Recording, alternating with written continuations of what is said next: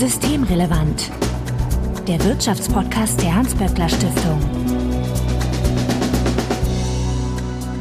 Heute ist Donnerstag, der 3. August 2023. Willkommen zu einer Sommerausgabe von Systemrelevant. Bettina Kohlrausch, ich grüße dich. Hallo. Du bist Direktorin des WSI, dem Wirtschafts- und Sozialwissenschaftlichen Institut der Hans-Böckler Stiftung. Und Florian Blank, hallo.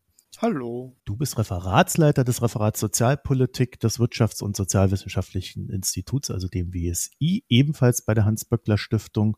Und wir nehmen heute eine Sommerausgabe auf. Bedeutet, dass wir, nicht wir, sondern ich, um genau zu sein, jetzt äh, im wohlverdienten Urlaub bin und diese Folge vorab aufgenommen wurde und in den nächsten vier Wochen veröffentlicht wird, ab dem eben genannten 3. August. Wir wissen auch noch nicht, welche Folgennummer das ist, deswegen habe ich sie nicht genannt, das ist dann der Redaktion überlassen. Vorweg ansonsten wie immer der Hinweis, dass wenn ihr uns erreichen möchtet, um Ideen, Fragen oder Unmut kund zu tun, dann könnt ihr uns beispielsweise auf Twitter antickern, atböckler-de oder auch per E-Mail an systemrelevant.böckler.de. Also Hinweise, Korrekturen und Anregungen bitte einfach einsenden und wir freuen uns, wenn ihr uns in einem Podcatcher eurer Wahl abonniert. Falls ihr Twitter nutzt, findet ihr Bettina dort als Betty Kohlrausch und Florian habe ich dort nicht gefunden. Das stimmt. Ja, Deswegen findet ihr ihn dort auch nicht. Mein Name ist Marco Herak und wir wollen uns heute über die Rente in einem gewissen Sinne unterhalten. Zum Glück nicht über meine Rente, aber die Debatte um die Rente ist ja eine dauerhafte. Dabei spielt oftmals das Rentenalter eine Rolle. Und Florian, ihr habt einen Report zu dem Thema verpasst. Welchen Fragen seid ihr denn genau nachgegangen? Wir haben tatsächlich hier neue Forschungsergebnisse veröffentlicht in einem Report. Vielleicht ist das erste Spannende, dass da zwar Rente drüber steht, der Titel ist Durchhalten bis zur Rente, Fragezeichen, wir uns aber eigentlich nicht mit Rentenpolitik im engeren Sinne beschäftigen. Was uns in dem Report interessiert, ist die Einschätzung, wie lange Menschen in der Arbeit durchhalten können. Wir haben da zwei Datenquellen kombiniert und im Zentrum stand dann die Frage, ob Menschen glauben, dass sie unter den derzeitigen Anforderungen ihre jetzige Tätigkeit bis zum gesetzlichen Rentenalter ohne Einschränkung ausüben können. Also das Rentenalter steht auch in der Frage, die den Menschen gestellt wurde, drin. Nicht nur Menschen als Selbsteinschätzung, sondern auch Betriebsräten. Es geht aber im Grunde um Arbeitsbedingungen. Und die rentenpolitische Debatte, wie lange sollen Menschen arbeiten, wann dürfen sie in den Ruhestand gehen, ist ein Anknüpfungspunkt. Ein anderer Anknüpfungspunkt wäre beispielsweise die Debatte um Fachkräfte, also die Frage, wie wir Leute, die im Berufsleben stehen, eigentlich befähigen können, lange durchzuhalten. Aber ich finde, man kann natürlich auch ganz grundsätzlich drauf gucken, nicht nur instrumentell, sondern fragen, was muss eigentlich geschehen, damit Menschen ein langes, gutes, erfülltes Erwerbsleben haben, dass sie nicht krank macht, so dass sie am Ende des Erwerbslebens auch selbstbestimmt über den Erwerbsausstieg entscheiden können und nicht irgendwie raus müssen. Das ist ein ganz interessanter Dreh, weil dadurch wird auch klar, dass wenn wir über Rente reden, müssen wir auch viel mehr über Arbeit reden. Ne? Das ist so. Also unser Rentensystem spiegelt nach wie vor Erwerbskarrieren wider. Das ist auch gut so. Man kann das auch anders fassen, wenn man möchte. Aber in Deutschland ist es so, dass wir ja Rente auch als eine Lohnersatzleistung konzipieren. Die soll das Erwerbsleben widerspiegeln. Und gleichzeitig ist Rente ja in gewisser Weise auch die Befreiung von Erwerbsarbeit. An der Stelle sind wir aber eben nicht auf den rentenpolitischen Zweig aufgesprungen, sondern haben umgekehrt geguckt, was passiert in der Arbeit. Bettina, und äh, normalerweise, wenn hier Studien und Reporte reinkommen, dann denke ich mir, ha, die Erwerbspersonenbefragung, da gibt's wieder eine Auswertung. Das ist diesmal aber nur die halbe Wahrheit. Ihr habt, Florian hat es ja schon gesagt, zwei Datenquellen zusammengeführt. Ja, und das äh, ist vielleicht auch ein ganz schöner Anlass, mal äh, zu berichten, dass wir zwar sehr häufig hier über die Erwerbspersonenbefragung reden wir aber am BSI durchaus noch mehr Datenquellen haben. Und einer davon ist eben eine äh, Betriebs- und Personalrätebefragung, was schon ziemlich einmalig ist, weil wir da eben auch nochmal die betriebliche Ebene mit einfangen können. Also wenn wir die Erwerbspersonen befragen, dann ist das natürlich die individuelle Ebene und die individuelle Einschätzung der Beschäftigten. Das ist wichtig und sehr aussagekräftig an vielen Stellen auch. Aber natürlich ist nochmal die Einschätzung von Akteuren in den Betrieben interessant und häufig werden dann eben die Personalverantwortlichen befragt und wir befragen eben bewusst die Betriebsräte und Personalräte. Damit haben wir natürlich einerseits einen guten Einblick in Prozesse der betrieblichen Mitbestimmung, Aber wir können die natürlich auch nach Einschätzungen dazu fragen, wie es den Beschäftigten geht. Und das ist ja möglicherweise auch nochmal eine, eine etwas andere Perspektive als von den Personalern, weil es eben eher dann aus der Perspektive ist, die auch die Interessen der, der Beschäftigten vertreten und da vielleicht auch möglicherweise krisenhafte oder problematische Entwicklungen schneller und besser mitbekommen, weil die Beschäftigten sich mit solchen Problemen natürlich tendenziell auch eher an äh, Betriebs- und Personalräte richten. Florian, eine Frage war, glauben Sie, dass Sie unter den derzeitigen Anforderungen Ihre jetzige Tätigkeit bis zum gesetzlichen Rentenalter ohne Einschränkungen ausüben könnten? Und da sagen dann nur irgendwie 30 Prozent auf jeden Fall. Naja, also es war eine Frage, die die Antwort in mehreren Abstufungen zugelassen hat. Und äh, das ist immer so ein bisschen diese ja, Betonungsfrage, Glas halb leer, Glas halb voll wenn du es wirklich oft nur auf diese 30 Prozent beziehst, 30,7 um genau zu sein, die auf jeden Fall sagen, wir beziehen uns hier nicht mehr auf Erwerbspersonen, sondern auf abhängig Beschäftigte, dann ist das ja eine Minderheit. Es ist aber so, dass weitere 42 Prozent eher Ja sagen. Das heißt, man kann es auch so betonen, dass eine, eine Mehrheit der abhängig Beschäftigten optimistisch oder vorsichtig optimistisch ist, was die Fähigkeit angeht, eben durchzuhalten. Umgekehrt bleibt es dann immer noch bei einer großen Minderheit von ja, zusammengenommen mehr als einem Viertel der Befragten, die ihre Zweifel haben. Ja, darunter sogar knapp sieben Prozent, die sagen, nee, ich werde auf keinen Fall durchhalten können mit meiner jetzigen Tätigkeit unter den jetzigen Anforderungen. Das finde ich dann eigentlich das Aussagekräftigere, ja, diese Skepsis, die da drin steckt, ja, dass es eben keine Normalität ist, dass die Leute im Beruf stehen und sagen, ja klar, so geht's weiter, bis zu dem Zeitpunkt, wo ich dann eben regulär in Rente wechseln kann. Das Renteneintrittsalter steigt ja an auf 67 Jahre und auch die Möglichkeiten zum früheren Ausstieg rücken immer weiter nach oben. Wenn sich das dann bewahrheitet, was die Beschäftigten befürchten, dass wir da auf dem Weg ja, möglicherweise ein Viertel der abhängig Beschäftigten verlieren. Das ist besorgniserregend. Und das Problem ist darüber hinaus, was sich in unserer Befragung zeigt, was wir aber auch aus anderen Befragungen kennen, dass da diese ja, Chance, diese Möglichkeit durchzuhalten, ja auch nicht gleich verteilt ist. Dass Leute, die unter schlechten Arbeitsbedingungen leiden, ja, viel eher das Segel streichen. Und wir können das zum Beispiel zeigen an der Differenzierung jetzt nach Arbeiterinnen angestellten, verbeamteten Menschen, ja, wo die Beamtinnen und Beamten deutlich optimistischer auf ihre eigene berufliche Zukunft gucken als Arbeiterinnen und Arbeiter.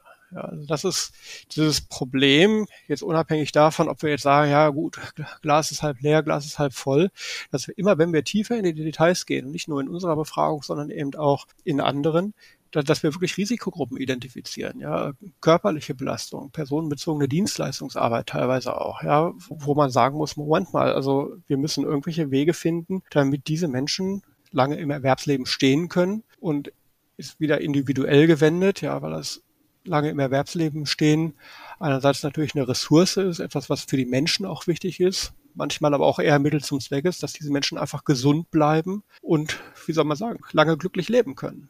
Habt ihr da spezielle Jobs identifiziert, die, die besonders gefährdet sind in dieser Selbsteinschätzung? Also ich habe jetzt schon rausgehört, körperliche Arbeit ist ein Faktor. Wir haben in unserer Befragung tatsächlich nicht weiter nach äh, Berufen, nach einzelnen Jobs gucken können. Was wir identifizieren können, ist tatsächlich diese Differenzierung zwischen Arbeitern, Angestellten, Beamtinnen nach der Einschätzung der jeweiligen individuellen Arbeitssituation von gar nicht belastend bis äußerst belastend. Und gerade in dieser Analyse nach Arbeitssituationen zeigt sich dann eben, ja, je härter ein Job ist, desto skeptischer sind die Leute. Dann sagen beispielsweise 27 Prozent derjenigen, die unter äußerst belastenden Arbeitsbedingungen arbeiten, dass sie auf keinen Fall bis zum Rentenalter durchhalten können. Wir wissen aber aus anderen Befragungen, dass das sich tatsächlich auch nach Berufsgruppen differenziert. Ja, dass Menschen in der Krankenpflege die Frage nach bis zu welchem Alter sie erwerbstätig sein können, mit deutlicher niedrigeren Jahreszahlen angeben als beispielsweise Mitglieder von Geschäftsführungen. Ja, das sind sozusagen die absoluten Minus- und Pluspunkte in einer Befragung, die aus einer anderen Datenquelle äh, veröffentlicht worden ist. Einerseits ist es ja nicht, nicht so richtig überraschend, ne, dass man sagt, okay, äußerst Menschen, die starke Belastung fühlen in der Arbeit, kommen seltener oder trauen sich seltener zu, es bis zur Rente zu schaffen. Aber ich finde diese Differenzierung wahnsinnig wichtig, weil wir ja eine Debatte führen, jetzt auch im Zuge der Fachkräfte-Diskussion darüber, dass Leute länger arbeiten sollen. Und ich finde es einfach wichtig zu betonen, dass faktisch bedeutet, dass Menschen dann mit dem entsprechenden Abschlägen vor Erreichen des Rentenalters ihre Erwerbstätigkeit beenden würden. Also weil wenn die Leute jetzt schon sagen, sie schaffen es nicht bis zur Rente, ja, und wir dann eine Debatte darüber führen, dass wir das Renteneintrittsalter erhöhen, dann ist es eben nicht so, dass es eine Zumutung an alle ist, was ja so oft formuliert wird, dass wir dann eben irgendwie mehr investieren müssen und alle mehr geben müssen, damit wir hier als Gesellschaft durchhalten, sondern die Ungleichheit, die jetzt in dem Report deutlich wird, beschreibt auch eine Ungleichheit der Zumutungen, die mit solchen Forderungen verbunden sind.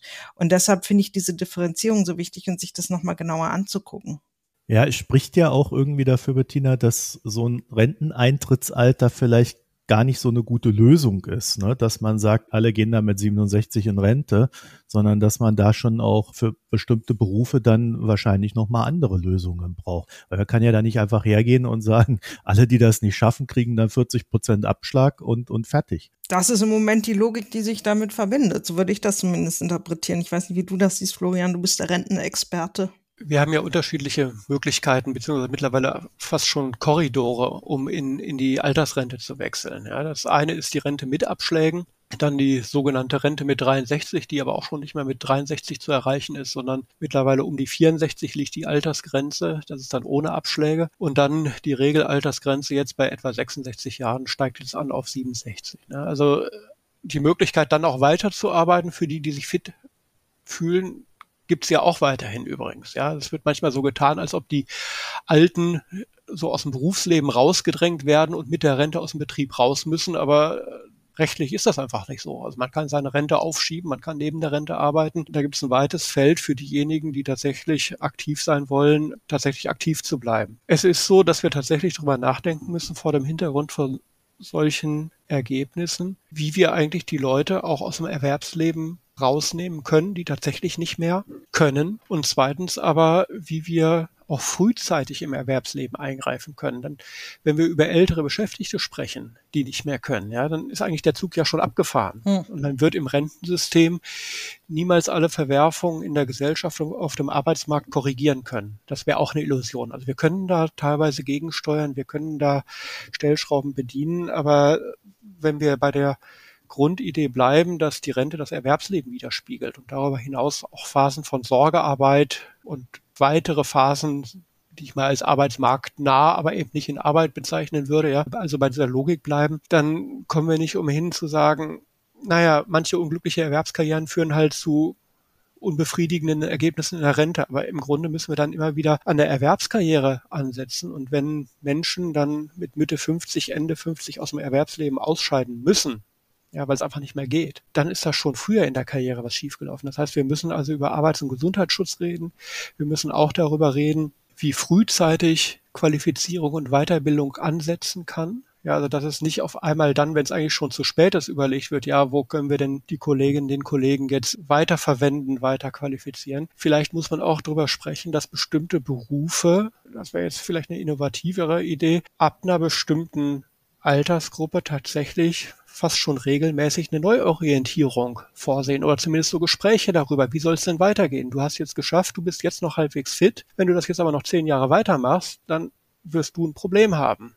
Ist jetzt vielleicht nicht der Zeitpunkt gekommen, um ja, eben noch nicht die Notbremse zu ziehen, sondern tatsächlich das Gleis zu wechseln. Also über sowas müssen wir dann vielleicht mal verstärkt nachdenken, weil das Rentensystem nicht alles korrigieren kann. Eine letzte Sache vielleicht tatsächlich zum Rentensystem, weil häufig so getan wird, als ob die Rente für besonders langjährig Versicherte, landläufig eben als Rente mit 63 bekannt, so ein Instrument ist, damit wird der Arbeitsmarkt geräumt, das wird von vielen in Anspruch genommen, die es eigentlich gar nicht brauchen, etc. Die Voraussetzung für diese Rente für besonders langjährig Versicherte ist eben eine besonders langjährige Versicherungsdauer. Also das ist nicht zu erreichen, wenn man nach dem Abitur noch ein paar Jahre studiert hat, vielleicht nur Minijobs gehabt hat. Also da, für die Leute ist das nicht gemacht und gedacht. Das ist für Leute, die Anfang 20 schon im Berufsleben stehen. Also das ist hart erarbeitet und wenn wir uns diese Logik vor Augen führen, man hat sich eine Rente erarbeitet durch lange Versicherungsdauer, dann kommen wir vielleicht noch mal näher daran zu überlegen, wie wir Leute auch nach einer langen Erwerbskarriere vernünftig in Rente bringen. Dann haben wir nämlich die Debatte,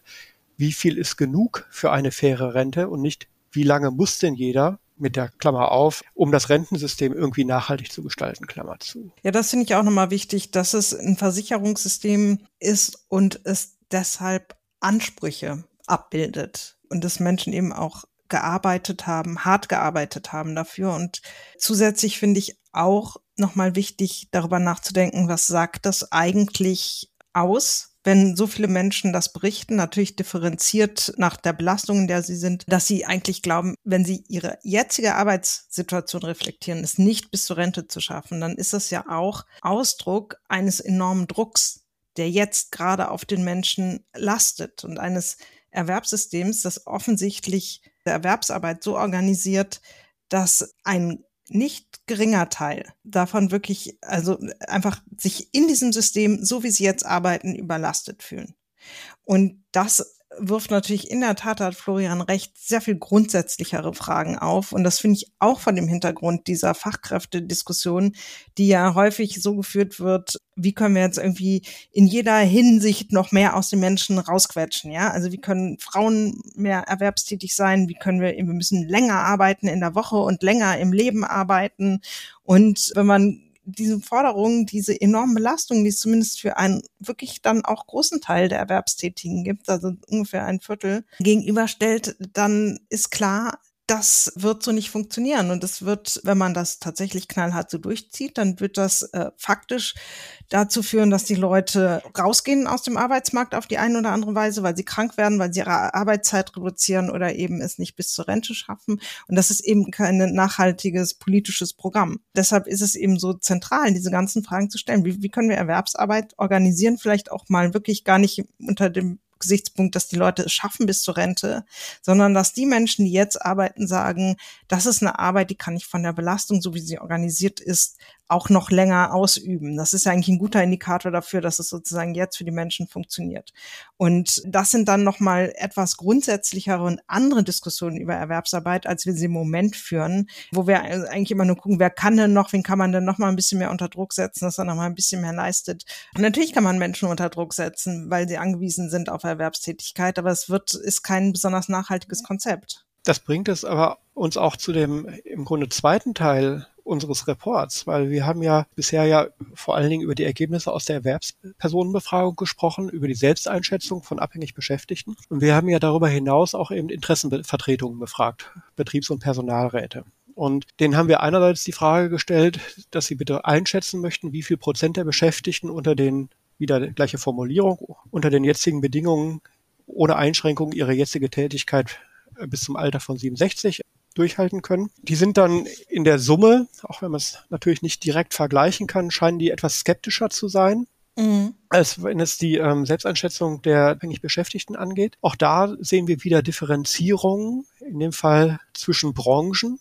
aber auch mit Blick auf die Angaben der Betriebsräte, wie viel Hochqualifizierte einerseits, wie viel Geringqualifizierte oder Menschen eben mit einfachen und Hilfstätigkeiten an der Belegschaft vorhanden sind. Wir haben es aber eben nicht nur auf die Problembeschreibung da bezogen, sondern wir haben darüber hinaus ähm, Fragen gestellt, ob die Betriebs- und Personalräte auch die Möglichkeit sehen, dass Beschäftigte länger durchhalten, wenn sie denn unterstützt haben. Und da haben dann tatsächlich die Betriebs- und Personalräte gesagt, ja, wenn es im Betrieb Leute gibt, die in dem ersten Schritt nicht durchhalten, dann sagen, Gleichzeitig durch geeignete entsprechende betriebliche Maßnahmen würden sie länger durchhalten können. Und zwar haben 13 Prozent der Betriebs- und Personalräte gesagt, ja, alle oder fast alle Beschäftigte könnten dann bis zum 67. Lebensjahr arbeiten. Weitere 28 Prozent würden zumindest sagen, für viele Beschäftigte ist das dann möglich. Nochmal 40 Prozent, ja, aber nur für einige oder wenige Beschäftigte. Jetzt kann man wieder ne, Glas voll, halb voll, halb leer sagen, ja, aber immerhin oder hm, da ist dann doch ein bisschen Kritik drin. Und nur noch 16 Prozent sagen, nee, es ist auch mit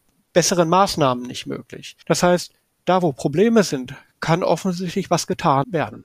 Wir können nicht anscheinend, wenn wir hier den Betriebsräten und Personalräten Glauben schenken, und das tue ich, werden wir auch da nicht jede, alle Probleme lösen können. Es gibt eben Jobs, da kann man nicht mit irgendwelchen Maßnahmen die Arbeit so verbessern, dass die Leute wirklich fit bleiben. Okay.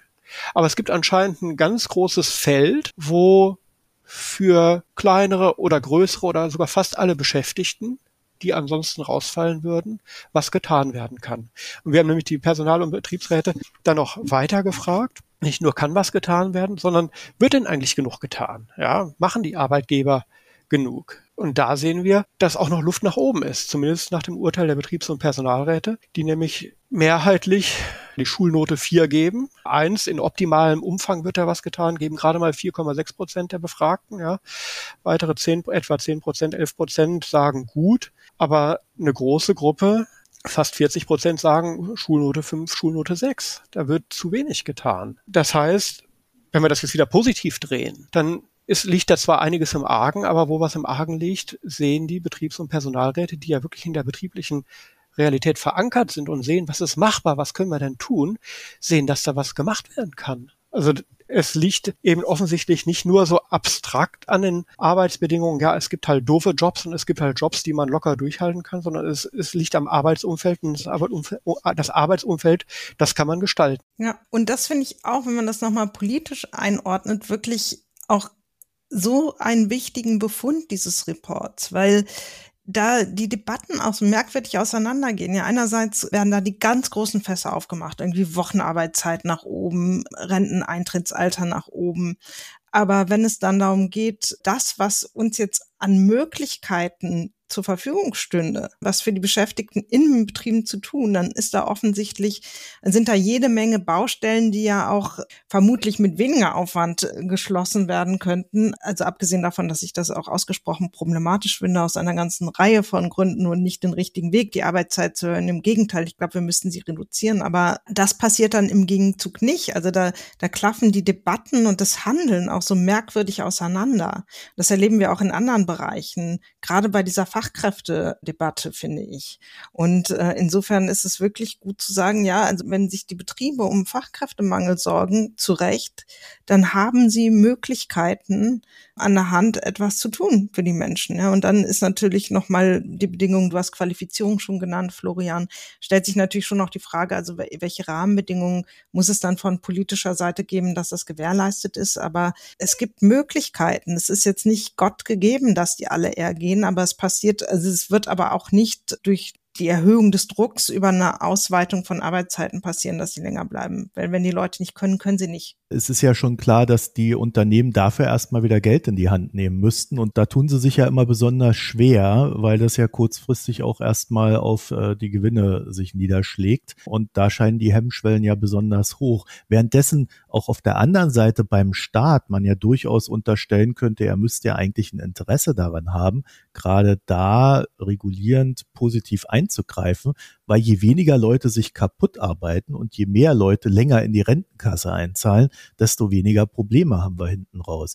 Weil wir dürfen ja, ja nicht ja, vergessen, klar. dass auch im Gesundheitssystem Menschen, die sich kaputt gearbeitet haben, ja da auch wieder Kosten produzieren. Das heißt, das sind ja auch alles Gewinne, die man den Unternehmen gibt, ne? weil sie selber die sage ich mal, den Arbeitsplatz nicht so gestalten, äh, wie sie ihn eigentlich müssten, damit es besser läuft. Aber auch für Betriebe. Also ich bin jetzt echt keine Betriebswirtschaftlerin und ähm, nehme diese Perspektive selten ein. Aber nach meinem Verständnis man sich überlegt, dass diese langjährigen Beschäftigten ja auch eine ganze Reihe von Kompetenzen haben, weil sie einfach Arbeitserfahrung haben, weil sie den Betrieb kennen und so weiter, müsste es sich doch auch rechnen, alles dafür zu tun, um die Leute zu halten, anstatt äh, also A, neue Leute suchen zu müssen, die es möglicherweise nicht gibt und die man eben wieder neu an betriebliche Abläufe und so weiter gewöhnen muss.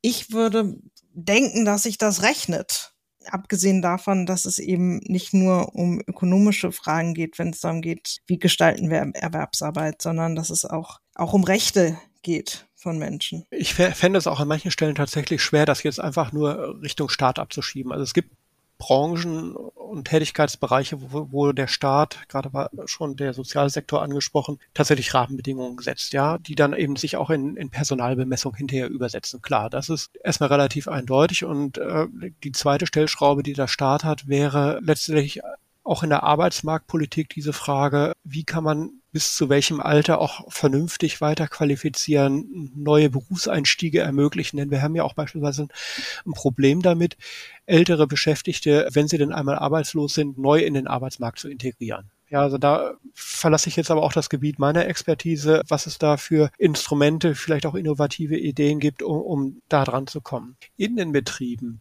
wäre tatsächlich die Frage, wie viel kostet das überhaupt? Also wenn wir wirklich auf diese Betriebswirtschaftsebene einschwenken wollen, weil das eine ist, ja, natürlich ist ein Schonarbeitsplatz möglicherweise teuer. Das kann ich nicht komplett beurteilen. Es ist aber auch so, dass es eine ganze Reihe von von Rahmenfaktoren gibt, die vielleicht mit Aufwand verbunden sind, bei dem ich aber gar nicht so weiß, ob die Kosten wirklich so klar sind, also eine Umstellung von Arbeitsorganisation. Also diese Frage einfach, wer wird wann wie eingesetzt wo man da natürlich auch immer gucken muss, dass irgendwie nicht die Lasten so komplett Richtung junge Menschen dann verschoben werden, ja, die dann hinterher erst entlastet werden, sondern unser Ziel muss ja auch sein, so früh anzusetzen, dass die Leute gar nicht erst krank werden, ja. Also wir wollen ja nicht nur Ältere entlasten, sondern wir wollen ja jüngere Menschen gar nicht erst in die Lage bringen, hinterher zum Problemfall, sage ich mal, zu werden. Und es gibt noch weitere Faktoren. Also die Frage, wie viel Entscheidungsfreiheit und Mitbestimmungsmöglichkeiten haben Menschen in ihrer Arbeit? Müssen die einfach nur stumpf abarbeiten oder haben die Möglichkeiten, sich ihre Arbeit in einem gewissen Rahmen es wird immer einen Rahmen geben in der Arbeit, wie sie hier organisiert ist. Innerhalb dieses Rahmens jedenfalls selbst zu gestalten. Wie ist das Verhältnis im Team zueinander? Wie ist das Verhältnis zu Vorgesetzten? Also da kommen auch kulturelle Fragen rein, die man gar nicht so einfach beziffern kann. Damit will ich jetzt gar nicht sagen, hey, super Stimmung im Betrieb und alle Probleme sind gelöst. So ist es ganz sicher nicht. Ich will nur darauf hinaus. Kicker. ja, genau. Wir stellen Kicker hin und alle sind glücklich und arbeiten bis 67. So wird es sein.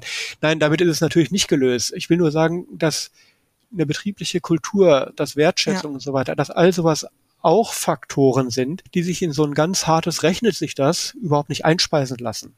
Wir leben nun mal in einem Wirtschaftssystem, wo Firmen und Betriebe rechnen. Da muss man dann gucken, welche Anreize gibt es. Nicht nur Anreize, im Zweifelsfall eben auch klare Vorgaben bis hin eben zu Abgaben und, und, und, und Strafabgaben. An welchen Stellen kann man aber auch eben unterstützen? Also es gibt ja auch beispielsweise Angebote, wenn ich das richtig sehe, von den Sozialversicherungsträgern für Betriebe, auch Kleinbetriebe, um mal zu gucken, was kann man denn machen, was kann man verbessern, damit die Leute eben im Betrieb bleiben. Ja, ich meine, die Rentenversicherung hat nicht umsonst das Motto Rea vor Rente im Bereich der Erwerbsminderung. Wir haben die, die Berufsgenossenschaften, ja, wir haben betriebsärztliche Dienste etc. Also es gibt ja auch ein Set von Institutionen, das man da benutzen kann. Ja, also ich denke auch, das ist tatsächlich ein Feld, wo auch betriebliches Handeln nötig möglich ist, also was klassisch auch sowas ist, wo ich denken würde, dass sozialpartnerschaftliche Zusammenarbeit in den Betrieben tatsächlich positive Ergebnisse führen kann. Weil es ist ja auch in der, also gerade was du beschrieben hast, jetzt bestimmte Modelle und Organisationsformen von Schichtarbeit und so, aber auch spezifische Qualifizierungsangebote, Karriereentwicklungsperspektiven, das sind ja alles dann so betriebsspezifische Herausforderungen, dass es natürlich jenseits von sehr, sehr groben Rahmenbedingungen schwierig ist, da mit staatlichen Handeln zu intervenieren. Also klar, Arbeitsschutz muss auch gesetzlich und, und staatlich geregelt werden. Das ist nicht die Frage. Wenn es jetzt wirklich darum geht, wie können wir in diesem Betrieb die Schichtarbeit so zu organisieren, dass sie die Belastung für die Beschäftigten möglichst klein hält, dann würde ich sagen, das ist genau ein Fall für betriebliche Mitbestimmung, wo es einfach gut ist, wenn es eine Vertre Interessensvertretung der Beschäftigten gibt, weil das ist auf dieser regulativen Ebene auch gut aufgehoben. Und insofern würde ich auch da wirklich sagen, das ist klassisches betriebliches Handlungsfeld. Das sehe ich auch so, weil ja auch die betrieblichen Akteure wirklich vor Ort dran sind und auch sehen, wo es brennt. Ja. Das Einzige, was mich skeptisch stimmt, ist Folgendes. Ich hoffe, dass wir dazu auch in Zukunft nochmal was veröffentlichen können. Wenn ich mir angucke, was die betrieblichen Akteure, ich spreche jetzt speziell natürlich für die Betriebs- und Personalräte, an Regelungsbedarfen haben, angefangen von Überstunden, und normale Arbeitszeit, Einführung neuer Softwaresysteme, wenn es nicht einfach nur über Tarifvertrag geregelt ist, Lohn und Gehalt, Einstellung, Personalpolitik, dann ist irgendwann wirklich die Frage, wenn wir die Sozialpartner oder die Betriebsparteien dafür ein Stück weit als verantwortlich sehen, dann müssen wir vielleicht auch tatsächlich irgendwann nochmal eine ehrliche politische Diskussion über Ressourcen führen. Ja. ja also, da, weil es prasselt da so viel auf die ein, sehe ich halt immer wieder. Also gerade als jemand, der sich mit, sagen wir mal, nicht mit harten Themen der Mitbestimmung befasst, sondern ganz viel mit den sozialpolitischen Aspekten, die ja auch in den Betrieben aufschlagen. Da frage ich mich halt immer, wie sollen die das denn auch noch machen? Also wie sollen die denn in der betrieblichen Altersversorgung jetzt auch noch über den korrekten Weg mitentscheiden? Wie sollen die denn neben ihren normalen Aufgaben im Arbeits- und Gesundheitsschutz jetzt auch noch mhm. spezielle Gruppen identifizieren? Das heißt ja nicht, dass sie das nicht eigentlich packen würden. Aber die Frage ist, wenn der Tag nur 24 Stunden hat und Betriebsratsarbeit ja auch ein Ehrenamt ist, ein Stück weit, ja, was wir den Kolleginnen und Kollegen da eigentlich alles abverlangen können. Ja, das heißt ja nicht, dass wir sie nicht unterstützen können, Probleme anzupacken. Ja, aber wenn wir über Regulierungsebenen sprechen, dann sollten wir immer wirklich, glaube ich, auch immer mit über Ressourcen sprechen, um die handelnden Akteure wirklich zu befähigen, solche Aufgaben ähm, dann auch zu übernehmen. Ja, und auch tatsächlich um Rahmenbedingungen, Regulative, also welche Rechte brauchen Betriebsräte auch, um das gut machen zu können. Ne? Das ist immer genau die Frage. Also ich glaube auch die ganz konkreten Entscheidungen sind auf der betrieblichen Ebene gut aufgehoben. Einschub an dieser Stelle, das betrifft natürlich inzwischen auch nur noch einen eher geringen Teil. Weißt du das, Florian, die genaue Zahl? Ich bin immer so schlecht mit Zahlen. Wie viele Beschäftigte sozusagen ein Betriebsrat haben? 2021 sagt das IAB, dass der Anteil der Betriebe mit Betriebsrat mittlerweile nur noch bei acht Prozent lag. Und Beschäftigte, weil wir den Hang dazu haben, dass größere Betriebe eben eher einen Betriebsrat haben, haben wir in Westdeutschland noch 39 Prozent der Beschäftigten, die durch einen, einen Betriebsrat repräsentiert werden und in Ostdeutschland 34 Prozent. Quelle ist das Betriebspanel des IAB. Da war ich ja deutlich zu positiv. Ich hätte das auch positiver noch eingeschätzt. Es ist jetzt aber auch tatsächlich, wenn man auch einfach die letzten Jahre anguckt, es ist einfach ein permanenter Rückwärtstrend. Unabhängig davon stellt sich eben auch die Frage, wenn es die Möglichkeit gibt, es konkret zu regeln über Betriebsräte, welche Rahmenbedingungen, Ressourcen und Voraussetzungen brauchen die, um das auch leisten zu können. Weil in der Tat, es geht ja ein bisschen darum, dann auch die, die Ressource Arbeitskraft mit zu managen sozusagen. Und das ist natürlich in Zeiten der Transformation ein wahnsinnig oder zunehmend komplexer gewordene Herausforderung. Also ganz schlicht und ergreifend nehmen wir mal, dass die zusätzliche Arbeitsbelastung, die sich durch Homeoffice und digitale Möglichkeiten ergeben, weil wir festgestellt haben, ja, das hat Vorteile, aber es geht zum Beispiel einher mit einer Verdichtung und Entgrenzung von Arbeit. Dann ist es ja eine komplett neue Herausforderung, plötzlich darüber nachgedacht werden muss, wie kann man das organisieren, wie kann man Beschäftigte davor schützen, dass sie sich im Homeoffice selber ausbeuten. Um mal ein ganz praktisches Beispiel zu nehmen, wo man eben auch plötzlich ganz andere Dinge wissen und können muss, aber auch nochmal in Dinge vielleicht regulativ eingreifen, die als Regulierungsherausforderung überhaupt nicht bestanden haben vorher. Das ist ein interessantes Feld, Bettina, weil damit sagst du ja auch, es könnte durchaus sein in der Zukunft, dass wir bei den Berufen, wo wir heute sagen, naja, die haben es ein bisschen ruhiger und besser, vielleicht ja auch noch ein paar neue Phänomene sehen aufgrund ver äh, verändertem Arbeitsumfeld, ja. das dann auch nicht mehr diesen positiven Blick in die Zukunft zulässt, den man jetzt vielleicht hat. Das kann schon sein, dass sich da auch nochmal durch Digitalisierung, was Stressbelastung angeht, auch nochmal was bei den Qualifikationsgruppen verschiebt. Das will ich jetzt gar nicht in Abrede stellen, wobei die Daumenregel ist schon meistens so, wer mehr verdient, äh, ist auch besser dran. Eigentlich haben wir ja mit dem Positiven begonnen. Ich würde mal gerne versuchen, da jetzt auch wieder positiv rauszukommen, weil wir haben ja durchaus festgestellt, es gibt Möglichkeiten, die jetzt gar nicht so fern sind, die im Betrieb sind, wo man gegensteuern kann und wo man vielleicht aus heutiger Sicht einfach auch Möglichkeiten finden muss, vielleicht aber auch nur ein Bewusstsein dafür, dass die Betriebe da durchaus was machen können. Und da sollten wir ja dann doch in diese Richtung erstmal schreiten, bevor wir uns auch den anderen Sachen widmen. Genau. Das ist ein schönes Schlusswort. Ich wollte ja gar kein genau. Schlusswort machen. So. Das ist gar nicht meine Aufgabe. Aber gut, vielleicht, vielleicht sei mir das im Sommer gegönnt. Ja. Okay. Bettina Kohlrausch, vielen Dank für das Gespräch. Ich danke dir. Und Florian Blank, vielen Dank Ja, gern geschehen. Und euch vielen Dank fürs Zuhören. Wenn ihr dazu noch ein paar Anmerkungen habt, äh, wie man die Arbeitswelt verbessern kann in diesem Falle, dann schickt sie uns systemrelevant.böckler.de. Hinweise, Korrekturen, Anregungen nehmen wir da gerne entgegen oder auf Twitter at böckler-de. Ansonsten freuen wir uns natürlich, wenn ihr uns in einem Podcatcher eurer Wahl abonniert und Bettina würdet ihr auf Twitter als at Betty Kohlrausch finden. Dann euch schönen Sommer noch und bis alsbald. Tschüss. Das wünschen wir dir auch. Tschüss. Tschüss. Das war Systemrelevant, der Wirtschaftspodcast der Hans-Böckler Stiftung.